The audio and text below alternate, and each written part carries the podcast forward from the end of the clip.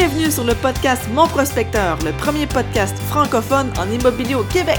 Rejoignez-nous sur monprospecteur.com, l'outil incontournable pour tout investisseur immobilier. Welcome to the show. We're going to talk about real estate, obviously, business and mindset, because guys, it's all related. But I'm especially here to get the real stuff.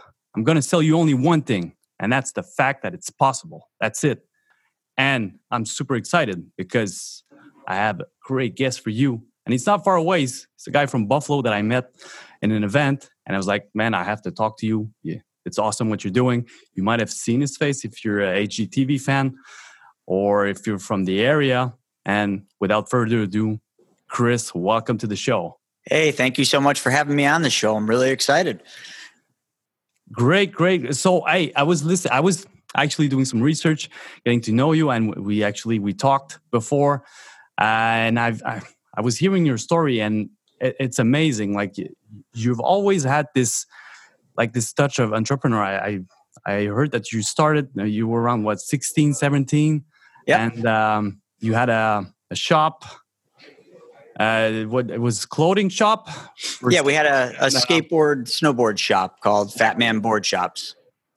That's awesome. So you always had you always had this entrepreneur idea and then you kind of like accidentally stumble upon real estate. Uh, am i right? It was sort of an accident. I'm just like well this one person said oh you should flip a house. I'm like yeah i should flip a house and voila flipped the house and that was the first one was in 06 in 06 great. So you started then and uh, can you tell me about that? Like what what happened in that first deal? I like how yeah, did you so, stumble on that? And uh, getting to like uh, how did you get the deal and the numbers so it's interesting because at that time I, I had started my first company at 16. I grew up in a lower, I call it a lower middle class family, but my wife would say that I grew up poor. So it's either poor or lower middle class, whichever way you perceive it.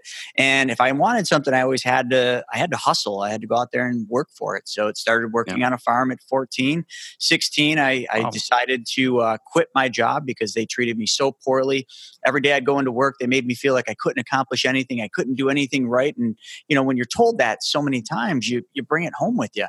So yeah. I'd bring that idea of I'm useless. I'm I can't do anything right home, and it started affecting me. So I quit, and I quit trading hours for dollars, and that's when I became an entrepreneur. I started a clothing line in mom's basement. That was at 16. I had a, a big goal to be a pro snowboarder, so on that journey to being a pro snowboarder, I, I landed in a lot of different things, but uh, ended up wanting to open my own shop. And I did that. Uh, and I, I, had no money. So I went around, did what everybody else does when they need money. At 17 years old, hey, do you got some money? Hey, can you collateralize this loan? And I heard no, no way, and hell no. And then I finally got a yes from the person I call awesome. the unconditional one. And that person just by was, hustling, huh? Yeah, just just going out there and hustling. But that unconditional one was my mom. But my mom didn't have any money. She she didn't have anything to give me, and I needed seventy grand. But what she did have is the house that she got in the divorce. Uh, my dad, I grew up with my dad. He's a great man, but he was an alcoholic my entire life until last year when he almost wow. died. He hasn't touched alcohol since, so that's a huge victory. But my mom put her house on the line so her crazy 17 year old punk snowboard kid could chase his dream and open Fat Man board shops. And that's where it began. So long story short did the stores for 16 years and in early 2000s hit some hard times. When the planes hit the towers here in the states my businesses came way down. I mean my business oh, yeah. plummeted. And at that time i had to make some decisions and i decided to get a part-time job. That was my mindset get a part-time job. So I was either going to deliver pizzas or I was going to go out and I was going to find something else. And I landed in the life insurance world. I was selling life insurance, which turned oh, into oh, really? a financial advisory business and really kind of turned into an amazing practice, an amazing career that I ran while doing my stores. But how that all happened is after that point in time, I was running my stores. I went on to be a pro snowboarder. So everything was clicking along pretty good. And then I decided in uh, 2006 that I was going to flip a house. I had a little extra cash. I had some money in my life insurance policies, and I'm like, what the heck? Let's flip a house. And it started much like many others' first flip starts. You get the idea. The deal yeah. was brought to when me. did you get the idea? Yeah. Well, the idea, I can't remember. Someone planted the idea. I don't know yeah. where I got it. I was just like, I'm just going to flip a house. It sounds fun. And because 06, it really wasn't super popular. sounds fun. Yeah. yeah. It sounds fun. Sure. And uh, a realtor found me a deal and she brought me that deal. It was this raggedy old farmhouse out in the. Was it uh, was it a pocket listing uh, or was it on MLS? It was on the MLS, but it was uh, it was a bank foreclosure. So the house had been vacant for years, and I didn't know any different. I'm like, hey, the uglier the better, right? Yeah. So the price was right. We negotiated the price and we ended up getting close to the time when we had to close. And this is when I really started learning like, I didn't know what I didn't know. I didn't know how money really worked. I thought at that time so you true. could go to a bank and you could just borrow all the money for the deal and maybe put in like 5, 10%, right? Because that's what I had done with my primary house. So I thought, why can't this work for a real estate deal? Well, it didn't work that way. I went to the bank. They put it through underwriting. And the next thing I found out is they're only going to give me 80% of the purchase price. And I'm like, whoa, guys, whoa, hold on a second. No, no, no, no. No, remember when you loaned me money to buy my house? I only yeah, needed 5%. I'm like, what about that? Oh well, Mr. Naugle, you're you're not living in this house. This is an investment property. I said, yeah. I and they said, well, we only loan 80% on purchase price. So I now had like a couple weeks left. I had to scramble and find money, and eh, basically same thing. Back to asking everybody if they'd have money. Nobody would give me money for it because I'd never done a real estate deal. So I maxed out my credit cards. I took the max loans I could from my life insurance, and it got me into the house. It got me started in the renovations, and just like everybody else, day one, demo day. And demo day started with a sledgehammer, and pretty much everything in that house came down because I just thought, hey, we're going to redo it all anyway. No big deal. Let's rip the whole thing down. Well, when that happened, I realized, wow, this is going to cost a lot of money to put this back together. Oh, yeah. So, where uh, I'm going to stop you here just for a second.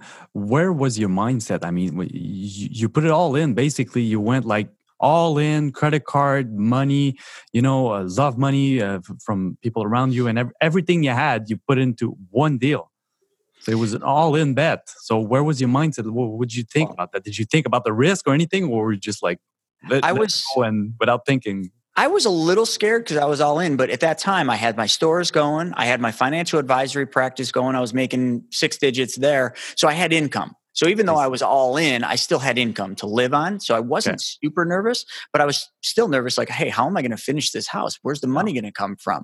And literally what it ended up being is every paycheck. I'd pay the contractors out of my pocket every paycheck. It just kept going like that. And it took me a year to get the darn thing done. And I was supposed to profit 35 grand, right? So my insignificant numbers that I ran back then, I scratch padded them. I'm like, I got it. I'm going to make 35 grand. And I always ask people when I speak on stage, I'm like, what do you think I actually made? Well, probably zero. I made eight grand, which eight was, grand. Well, which yeah, is eight, better than zero then, right? Put your hands together for that. So at that time, that eight grand might just as well have been 80 grand because it gave me hope and it also let me know that it is possible to make money. And that's kind of where real estate started for me. There you go. And that's exactly what I said to everybody. Hey, if you make some money on your first deal, that's that's really good because most of the people like they don't do the calculation very well. They they forget so much thing. So if you make money on your first deal, and you're probably going to make a lot of mistake and the best thing is actually you're going to get so much learning from that. So much and i like a lot of people are afraid to fail and a lot of people are afraid to make a move and like how did you handle it wasn't a fail for you actually but it was kind of risky uh, but you were talk, talking about um, the fact that your your store plummeted and um, how did you take it and how did th- that failing like got got into you yeah, I mean, I, I failed so many times in my life. I mean, it, um, just life has never been easy. Nothing I've ever done has ever come easy to me. So it's always been life of you know hearing no over and over and over again until I get a yes. So I was always that kid that was persistent and consistent until I got the answer I wanted, and I just never wanted to accept the word quit. Besides quitting trading hours for dollars, I never wanted to quit. So I just kept going forward with that, and so fear is always part of it, right? I mean, no matter I don't care how confident you are, I don't care how much money you have, you're always going to have fear. It's just part of almost everything you do, especially when it's new. Like this was a new venture for me. So, of course, I was scared. And there was a lot of times during that process where I felt like that house was never going to get done. And I was scared. And then we put it on the market and it didn't sell right away. You see, when we did this house and we got it all done, I'm like, oh, it's going to sell in a day. Well, it didn't sell in a week. It didn't sell in a month. It didn't sell in a month and a half. I'm freaking out. Yeah, like, probably. scared out of my mind. I'm like, holy cow, this is a massive mistake. But then it went under contract and we ended up closing on that house. And at that time, I mean, fear was gone once the deal closed, even though. Yeah my insignificant calculation said I'd make 35 and I made eight, it didn't matter because I did it. I succeeded awesome. in my goal, and that was to flip that house. And and from there, you know, I, I did one other house up until 2008, and it wasn't a very good one either. I think we made 15 grand on that one, but um, so I had had two under my belt. But 08 was kind of my big telltale time. Uh, in 08, everything was clicking along, everything was good. I had my financial advisory stuff going, my retail stores were going. I was doing really, really how well. You, uh, Chris, how did you handle like having a store? Uh, financial advisory business plus flipping. How did you handle your time? Uh, I mean, did you have friend? What was going on? Did you had hobby in that time? Were you still? Well, I was a pro snowboarder, so in the winter times, that's what I did, and in the summer, I did a lot. That. Of, yeah. So on top of all this, so how did I handle it? Well, eh, you know, here in the states we call it stress. I don't know what you guys call it, but that was how I handled it. A lot of stress. I was literally Probably. always stressed out. I, you know, my friends would always go out and they'd have fun, and I spent a lot of times just working weekends working, yeah. overtime, nights working. I mean, that's just what I did. I hustled. I didn't know any different. I, I, I didn't have a backup plan. It was, you know, kind of like, hey, I burned the boats at the beach. Like now it's just either conquer or die. I didn't have any other choice. So that was what I did. I just kept failing forward. And, you know, and I'm just getting warmed up here. Like nothing is bad has really even happened besides a couple minor little fall on my face kind of things. You know, if you tie your shoelaces together and you try to walk, you fall, but you can get back up. But I got hit really, really hard in what happened next. Yeah. Tell me about it. Tell me. I want to hear so, that. 08. I mean, in the States, we had a major, major financial major crash. It probably hit your region like really bad because you're Buffalo. If people don't know where it is, it's just south of Toronto and close to Detroit, which was a really, really, really badly hit area. Yeah, everywhere in the United States was hit bad. Everywhere, I mean, yeah. it was it was it was chaos. I mean, because honestly, yeah, uh, I mean, in Montreal, we didn't see anything. Nothing happened. Honestly, it was just the market was like still for from 2000 it was actually it was still going up till 2012 and then it went still till 2017 so. I remember seeing that. I remember during that period of time just like being like why is canada not having any issues? Like you were one of the only ones. I mean everybody else felt the ripple effects of the united states crash and and but how mine happened let me get back to to kind of what actually happened in my life in early 08 actually late 07 into 08 i i had my retail stores going and at that time my lease was coming due in my store. So i had a choice i either renew my lease and my landlord wanted to bump my rent way up or two buildings down was a dilapidated paint store. And i'm a visionary so i looked at that thing and i'm like you know what? That's my new home. I'm going to buy that building. I'm going to convert it into a three unit commercial plaza. Fat Man's going to move into the far left, take 4,000 square feet. I'm going to rent the other two. They're going to pay my mortgage, and life is going to be good.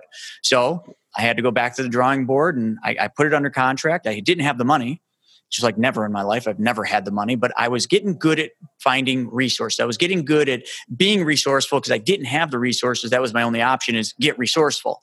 So I started asking around and I found some other people. Mom would have loaned me the money because I paid her the money back on her house, but that she didn't have enough.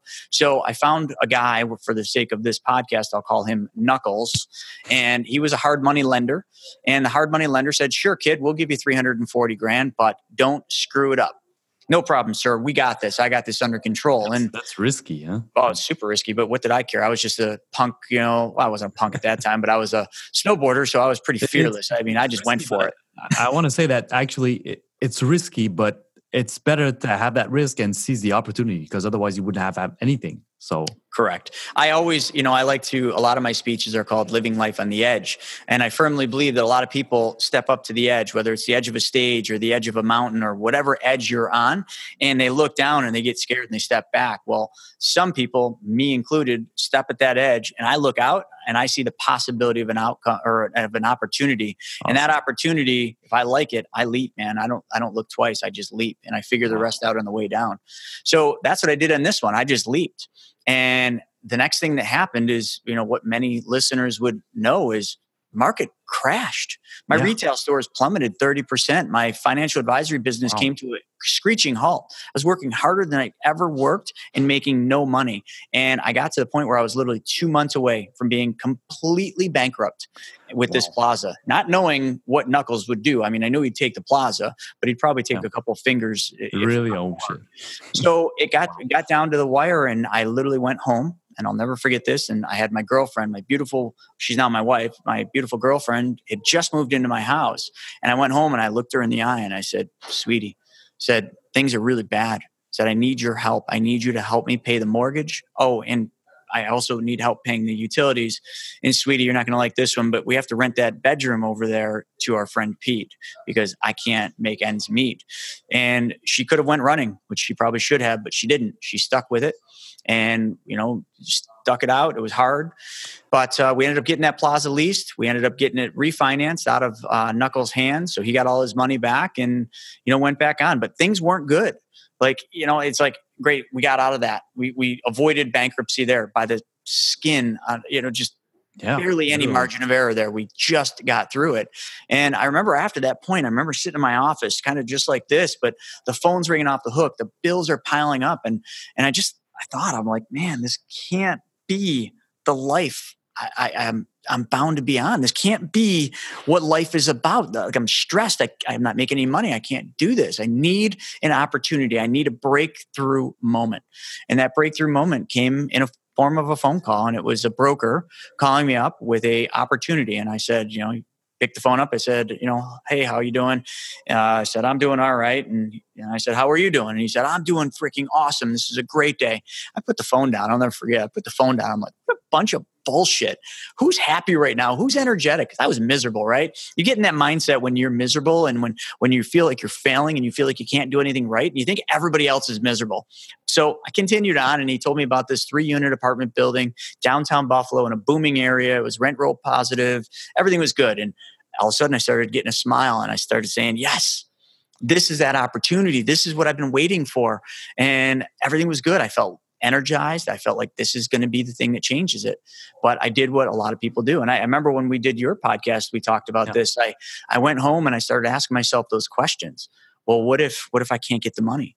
What if a tenant leaves? What if that area doesn't boom? What if? What if? And I what if mindset, huh? Yeah, I what if myself right out of that deal, and I didn't do that really? deal and oh, I didn't realize, yeah, I didn't realize what I oh lost. Oh this is remember, this is 09.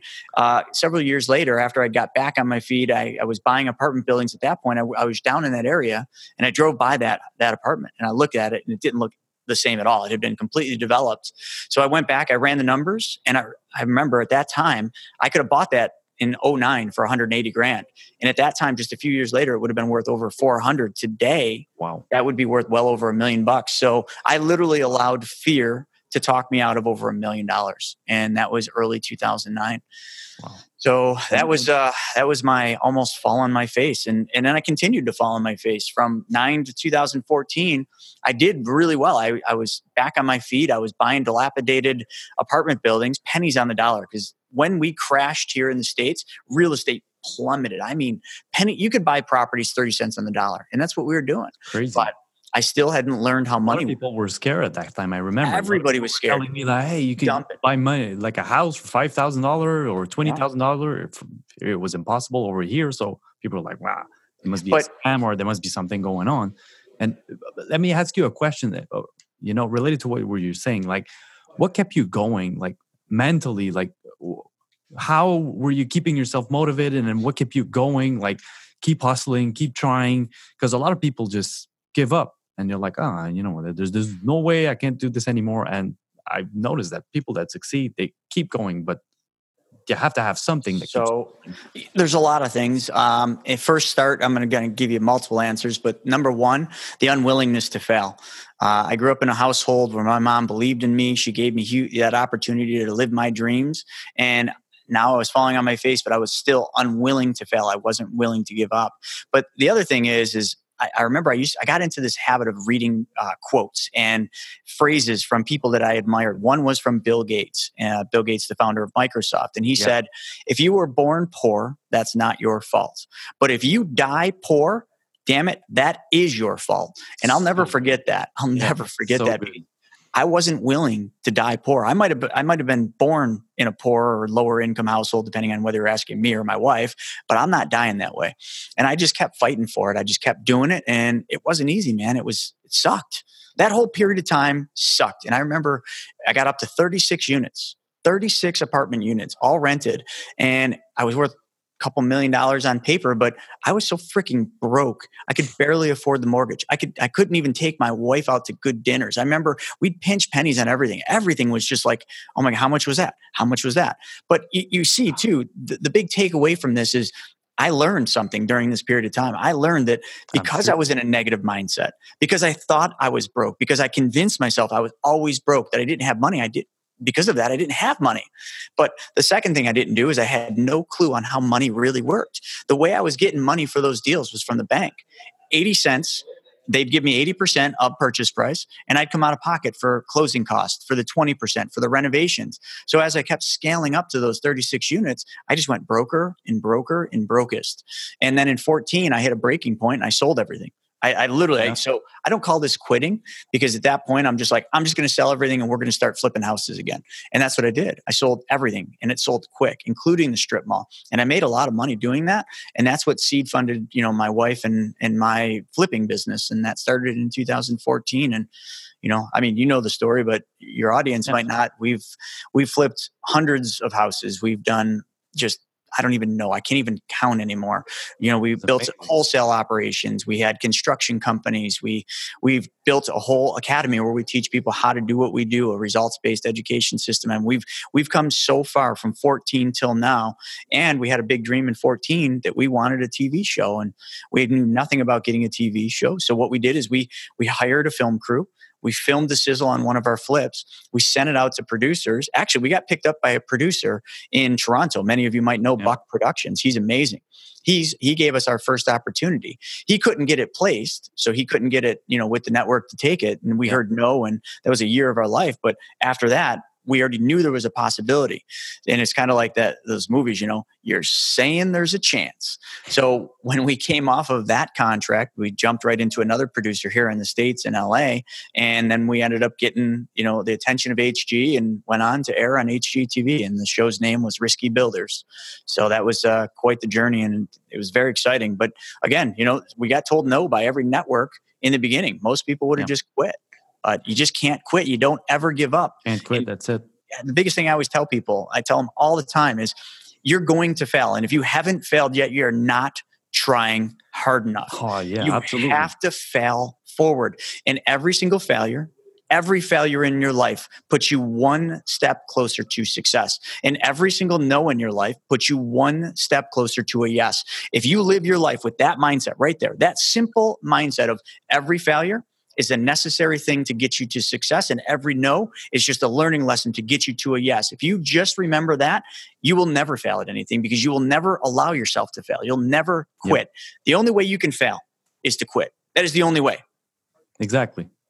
Exactly. And uh, one, one thing I love about you and you, to, you just said earlier is actually, you know, the way to structure the way to use money and that's one thing that you you know you talk about a lot and you have a book about it uh, your podcast is about it like how to structure a deal how to use money and like myself and like i told you i, I had no idea. Even though i like i had flipped maybe um 50 houses i didn't know what, what was a hard money lender. Could you imagine? I didn't know how to use money and it took me a while to you know know how to use it uh, like can you tell me like how do you structure your deal what's the best way a little bit about what you're teaching sure.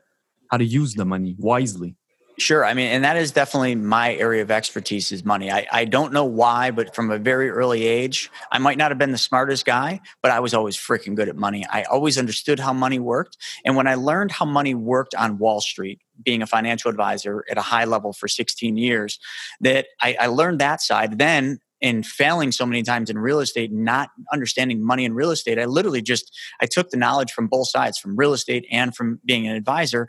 And when I left the financial advisory business last year and I sold it, I started taking everything I had learned and I basically compl- I completely did a whole system, a whole structure, the book. And the book basically tells people how money works. And here's a couple simple things is so many people think that they have to have money to get into real estate. That is false. You have that to have a little bit, false. but you yeah you might not even need a lot, but you have to have something to get started, but you don't need much because it's about the asset. Yep. It's about your actual ability to be resourceful. The other thing people make a huge mistake on is when they get a deal, they don't analyze the deal in multiple strategies. They get a deal and they're like, I'm going to flip this. Okay. You're going to flip the house. Did you run the numbers? Yeah, I ran the numbers. Well, did you run the numbers to see how much you'd make wholesaling it? Did you run the numbers to see how much you'd make Good if you point. rented it? You should run multiple strategies because if that one deal doesn't work for a flip, let's say you get your house all done and all of a sudden it doesn't sell what you have no other options? You're like you're you're dead in the water but you always want multiple options. We go four options on every single deal. Before i even put a property under contract i know that in the beginning i'm going to try to wholesale that if I can't wholesale it, I'm going to run the numbers to flip it. If it can't make 20% profit, then I move on and it's going to be a rental. And it, it's that's it. And then the other model is we'll buy it and we'll just clean it up. We won't even do much. We'll clean the carpets, rip the carpets out, put it right back on the market and wholesale it. So understanding multiple strategies is good because you can never ever just be one strategy and be successful. You have to have multiple strategies. The second thing you have to understand is how money works. And a lot of people, when they get into real estate, they think, I got to go to the bank and borrow money. I remember your story. You were using the banks. So that's the big misconception because if you get hung up on using banks, first thing that's going to happen is number one, you're going to come out of pocket a lot more than you should. Number two, there's going to come a time where your debt to income ratio is going to stop you from scaling and building. And, number three, long, actually, banks change. Yeah. Banks change their lending policies all the time. So one year you might have a great year with that bank. The next year they might be like, oh, well, we're not lending on that type of loan.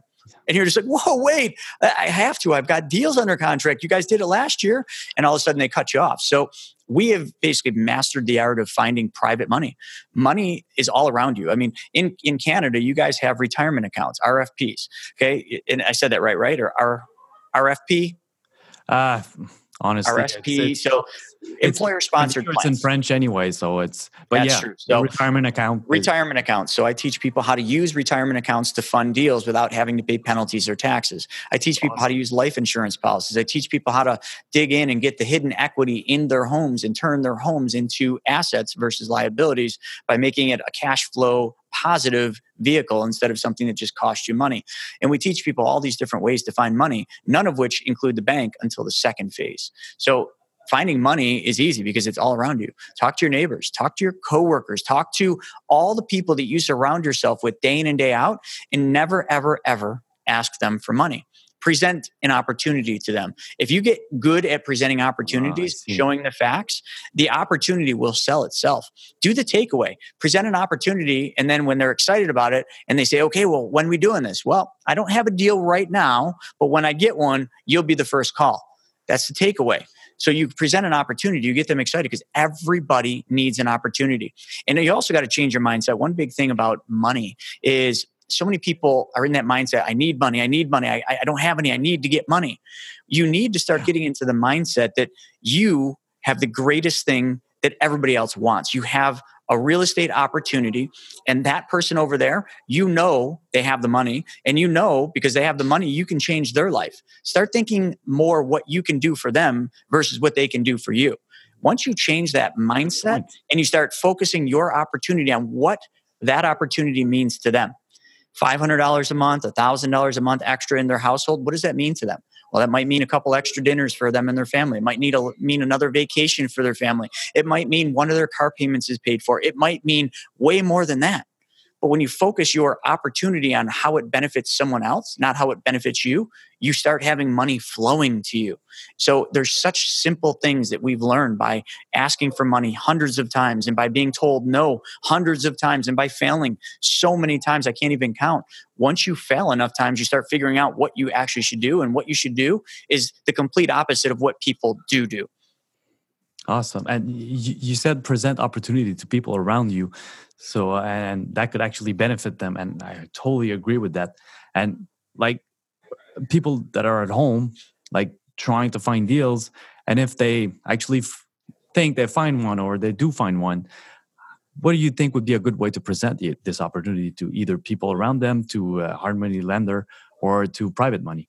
Well, it's always easy to go to a hard money lender and you can just skip all that that stuff. But you go to a hard money lender, they they have millions, tens, if not hundreds of millions of dollars to lend, and they have to put that money on the street. It's a job, but they're going to be expensive. They're going to have rules and things that might not work with your model. So, hard money lenders are easy. You just go there, you present them the opportunity, you present the data that they want, and they'll more than likely fund your deal.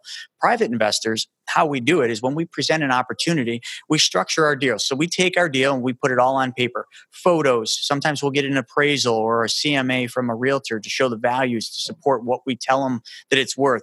All the the pretty stuff. We make it look very professional, almost like a marketing kit, like a three ring binder.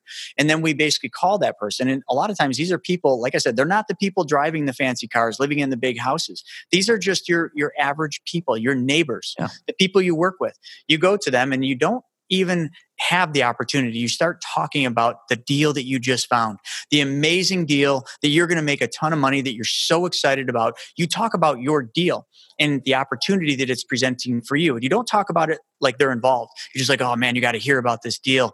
I just picked this deal up. Here's the numbers. This is what it's going to be. This is going to be the profit. It's freaking amazing. I'm going to kill it with this deal. You should get into deals like this. You, this is what you should be doing. This stuff's fun. This stuff's amazing. Like that would change your life, man. You should get into this. And they're just like, well, I don't know about it. I said, well, I don't know. I mean, I, have learned, I've learned from some of my mentors. I've read a lot of books. I mean, well, if you ever want, like, we could do a deal together. If you're ever interested in getting into this, we could eh, deal like this. We could get into it together. You know, if you're interested, just let me know. No, not trying to say anything. Like I'm that. doing this deal yeah. myself. But if you want in on this, let's chat well yeah i want in tell me about it? Well all right well let me let's set up a time. Don't ever do it right there because then they know it's a loaded gun. Then you just say well let's set up a time. Let's grab a coffee and I'll, I'll show you the opportunity. And you sit down and then you pull out that three ring binder and you start flipping through showing them all the stuff and the numbers and the profits and then you basically show here's what i'd be willing to do with you. Not hey do you want to do this and how would you want to do it?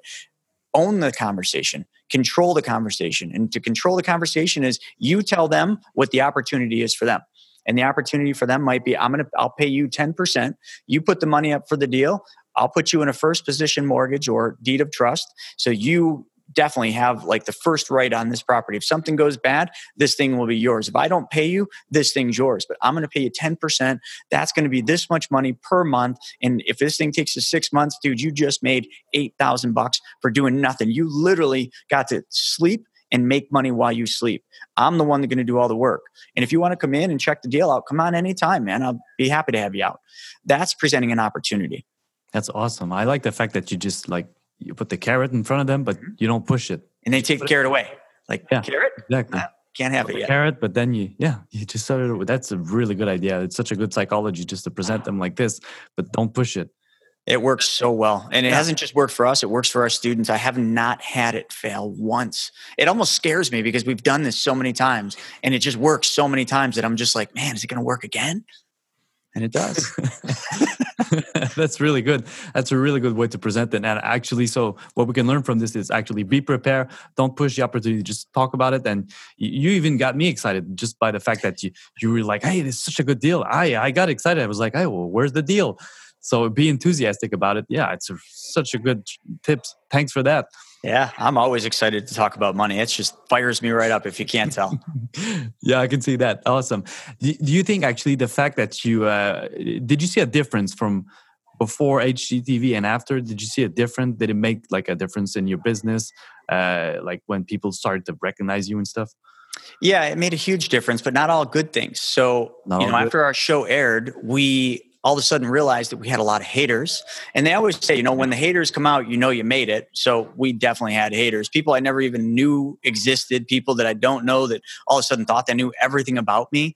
So that came out. And then the other thing that happened is every single deal we do, the building inspectors were there before we even got started. So it was just like we became a target for building inspections. And that's fine because we do everything by the book. We do everything permitted and insured and licensed. But still, it's like you don't want building inspectors like crawling all over, making your job difficult. So that happened. But some of the other good things that came about is when we were, you know, doing our marketing and getting deals, when we got those deals and people found out who we were, because we're very transparent, they look us up and they see that we're credible, they see that we had the show, they want to meet with us you know they want to talk to us. They want us to do their house. They want to see the house transform. So it helped a lot from acquisition side because we had that credibility that instant credibility. And for me with money school and my speaking business i mean it's helped tremendously. It gets me on stages all over the world. So it's helped a lot. It's also been hard. I mean there's some things that i, I don't like about the fact of the notoriety but you know you just you, you harness the good in it and you don't focus on the bad.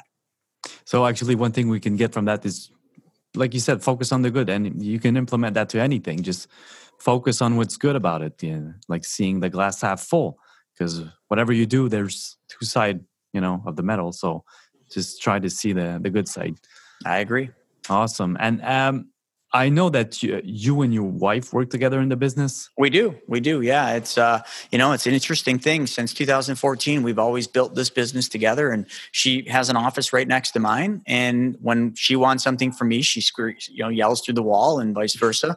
So it's a unique thing. But what's so unique about like the husband wife team is she's very good at certain aspects. Like she does all the design. She's out with the teams, out with the contractors day in and day out.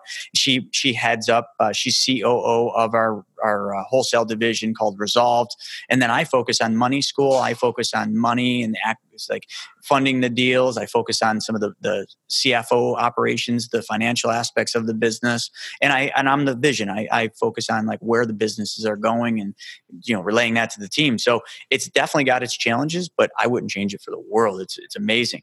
Uh, You know, you, you the one bad thing is just when you go home, work goes home with you. I mean, that's yeah. the game. True. And uh, what do you think? You talked a bit, a little bit about vision. Like, did you always had that vision of like having multiple companies, uh, working hard like this? And even before you, you talking about you had like that snowboard shop, the, the financial uh, business, and then you started flipping. So, did you always had that vision of having multiple companies like this?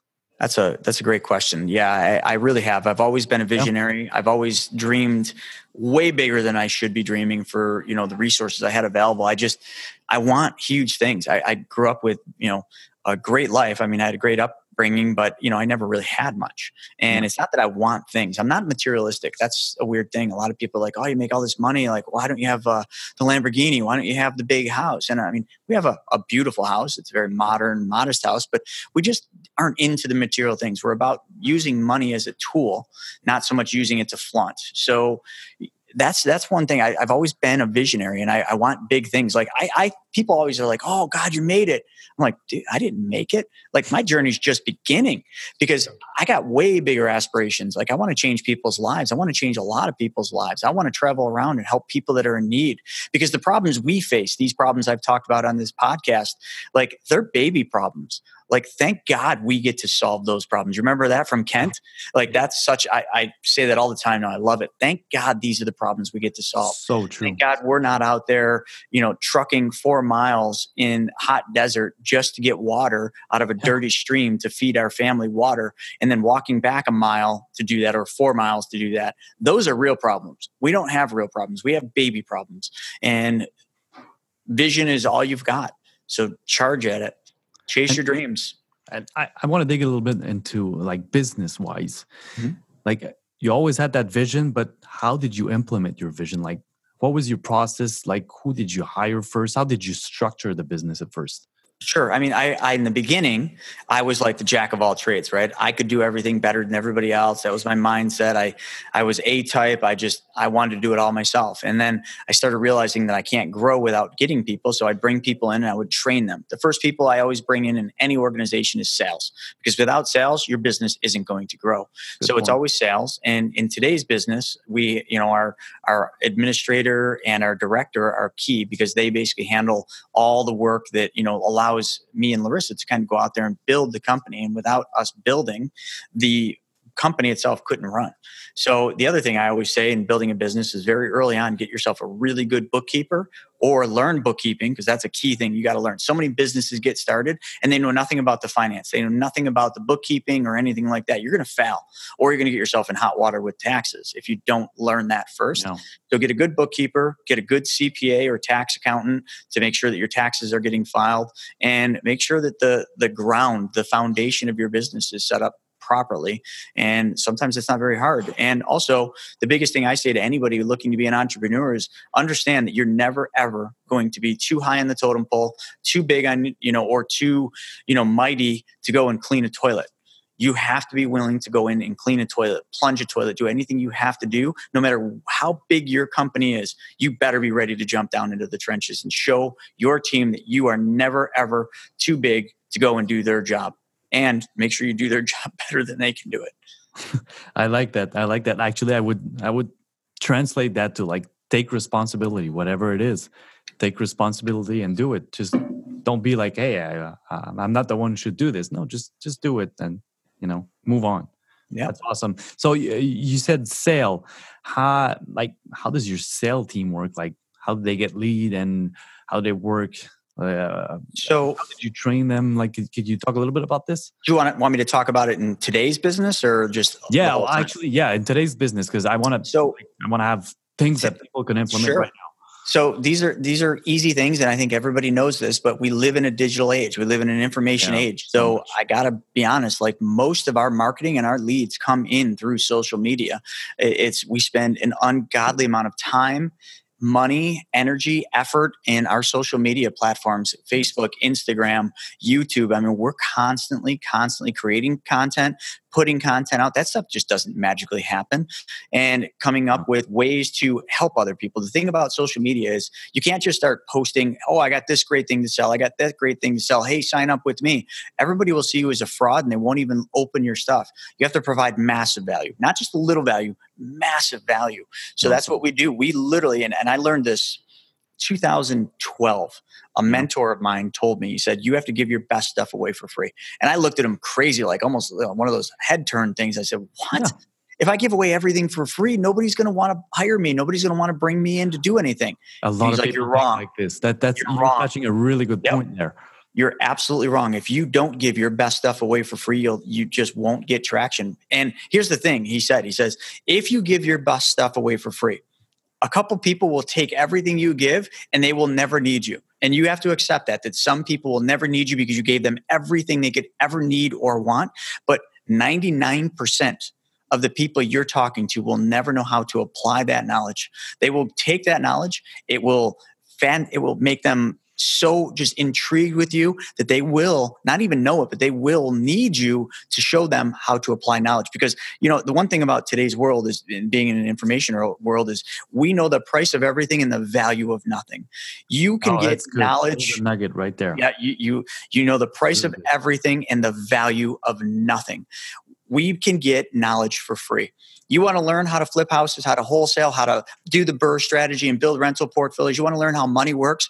It's all there. BiggerPockets, YouTube, Google, everything's there for free. That's all what I- I'm saying to everybody. Everything Everywhere. is free over there. It is free. Everything's free. And I urge every single person to go out there, gather as much free information, and then come back to me in a year and tell me if you're successful. You will not be successful. Less than 1% of those people will ever make it because they don't know how to apply that knowledge, that free knowledge. They have no clue how to apply it in a systemized method to get results. That is what makes the difference. So if we put everything out there for free, the best stuff for free, those people will be attracted to us because we will then show them how to apply that knowledge.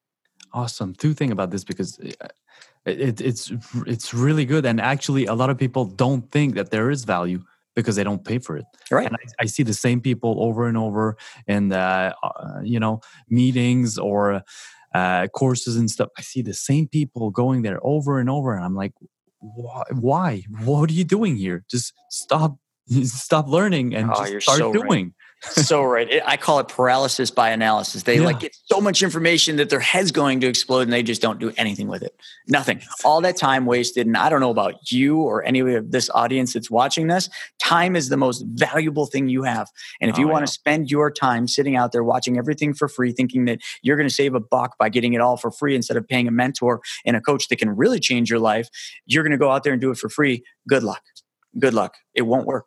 Exactly, exactly. Like you said, you don't need someone to, you know, to teach you out, you know, to teach you the the knowledge because it's for free. But you might need someone to, you know, help you doing stuff, keep you accountable. That's really good. And that actually, right. you know, the event that we met, actually, you know, I I can't say right now that it changed my life, but it switched. Like uh, I, I had a light bulb in my head, like you said. Time is now, so you you can't waste it. I wish I had my watch on. I always have that watch that says it just says now. It doesn't even tell the time. Well, I mean, and so many people just they, especially like the younger generation. And I mean, I'm 41, so I'm not old, but the younger generation is they don't understand wisdom. Wisdom is what you pay for. Wisdom is the person that's failed over and over, and because of those failures, they know how to succeed and they know how to help other people succeed. That's true wisdom. Yeah. Knowledge is great, but knowledge is nothing without wisdom. Yeah, exactly. So true. Because I, I mean, we can talk about this for hours and hours, but I mean, guys at home, just take action. It doesn't matter. Just fail, take action, do something. You know, stop reading, stop learning. Everything is free. So just learn little stuff. Just learn one little thing and apply it. That's it. And then move on and apply something else. It's as easy as that. There's no secret formula or anything. Like people come up to me like, ah, how did you do it? I'm like, well, everything is for free. I just learn it like I, I learn it free on with books, with podcasts and stuff. So I'm trying to give the same thing. I'm trying to give give back to people and just try to help them implement stuff because yeah, that's what they need. That's that is awesome. that is, and, and everybody's going to need a mentor. I mean, even still today, you know, with our success, we still spend hundreds of thousands of dollars a year in learning and going to seminars and going to events and paying for masterminds and paying for things like boardroom where we can keep surrounding ourselves around people that think even bigger than we do people that think so big that it literally would scare anybody. Those are the people you got to surround yourself with people that scare you and how big they think. Those are the people you want to be around because those are the people like steve jobs the ones yeah. crazy enough to change the world are the ones that do. They totally change your perception actually totally. So so it's really, really good what you just said right there. Guys at home, take some notes. Surround yourself with people that have done it and just just surround yourself with them. Either if you have to pay for it or just you have to hustle for it but do it. That that changed your perspective so much. That's really good what you said there. So we talked Thanks. about we talked about the past the present. Now i want to talk a little bit about the future. Like where are you going? Where do you think the market's going and uh, what is your vision for the future? Oh, that's that's easy. So where is the market going? Well, I can tell you right now, just like weather patterns, like all these storms we've been seeing here in Buffalo, the weather's been rough. Well, there's a storm coming in the financial markets. Yeah. The markets work in patterns, very predictable and organized patterns. We are 10 years out from 2008. The market is going to have a correction, uh, some type of correction. It's not going to be pretty, and you have to prepare for that storm because you know what? There's more opportunity ever in the downtimes when things are terrible when things fall apart that's when opportunity is born. So all I'm doing right now is I'm getting my balance sheet right. I'm getting all the cash we can put together and lined up, literally just in a pretty little row right in front of me where when the market goes down, we are going to be ready to pounce. We're going to be ready to take action. We're going to be ready to go out there and buy up the things that we can't buy right now, things that we can't really make sense of the numbers on. We'll just wait. We're not buying a whole lot right now. We're doing a lot of wholesale, but we're buying very, very few properties because the, the, the margins are so thin. So when this storm comes, comes, you have to be ready for it. And that's what we're doing. So that's the real estate side. The other side is I also understand the markets extremely well and I understand how money's going to operate. When markets go down, money will always, always, always find the safest route to go. Whether that safe route is cash, Sometimes it's bonds. It won't be this time because bonds go down with rising rates or yep. real estate. So I want to be in a position that when this thing goes down, that I am the leading expert in money and showing people how money really works, not how they think it works, not what their advisor tells them, how it really works and how they can make money when the market goes down. And I want basically to help people so that they don't have to ride a 2008 type recession so they don't have to lose everything that they made and then fight the next five years to build it all back just to lose it again in the next drop. I want to teach people that and i want to do it from stages. I want to be the leading national world recognized expert in how money really works. So that is my pie in the sky dream and it's happening because if you put thoughts out that it's how the universe works. If you put your thoughts out there those things become real. They happen. So that's that. And then we've got our software that we just launched, Flipping Edge. It's the most incredible software. So we're putting a lot of energy and effort into marketing that. And I just want to keep building up my rental portfolio because there's nothing more powerful in real estate than making money while you sleep from passive yep. income. And that's, uh, that's that's my big focus is so money school and getting noticed as that the wholesale operations and being ready to basically pounce when the markets go down, the software, and then our holding companies. Awesome. Awesome. Chris, that was amazing. Thank you for everything. Oh, Thank welcome. you for sharing. Guys at home, if you if you liked it, you know, if you if you got some golden nugget out of it, if you got some good knowledge, you know, you want to know more about Chris, because I know we we talked for a bit, but there's so much more to know. You know, so if if people want to know more about you, how today, how can they find you? Sure. I mean, I'm all over social media. So you can just, you know, go on social media, Facebook, Instagram, and just type in Chris, C H R I S. Last name is N A U G L E. Or go to my website, chrisnaugle.com. And also our company's website is flipoutacademy.com. So you can check me out in any of those. And uh, I'm pretty transparent. So if you want to know kind of my background, my past, just check it out on there. You are, and guys, I mean, I'm out of the blue. Like, I just came up to that guy and I was like, "Hey, my name is Oliver. Like, nice to meet you and stuff." And you know, you were genuine. You're like, so I mean, you, you can come up to this guy. Don't be, you know, don't be scared. Yeah, seriously, the most successful people are always the most accessible as well.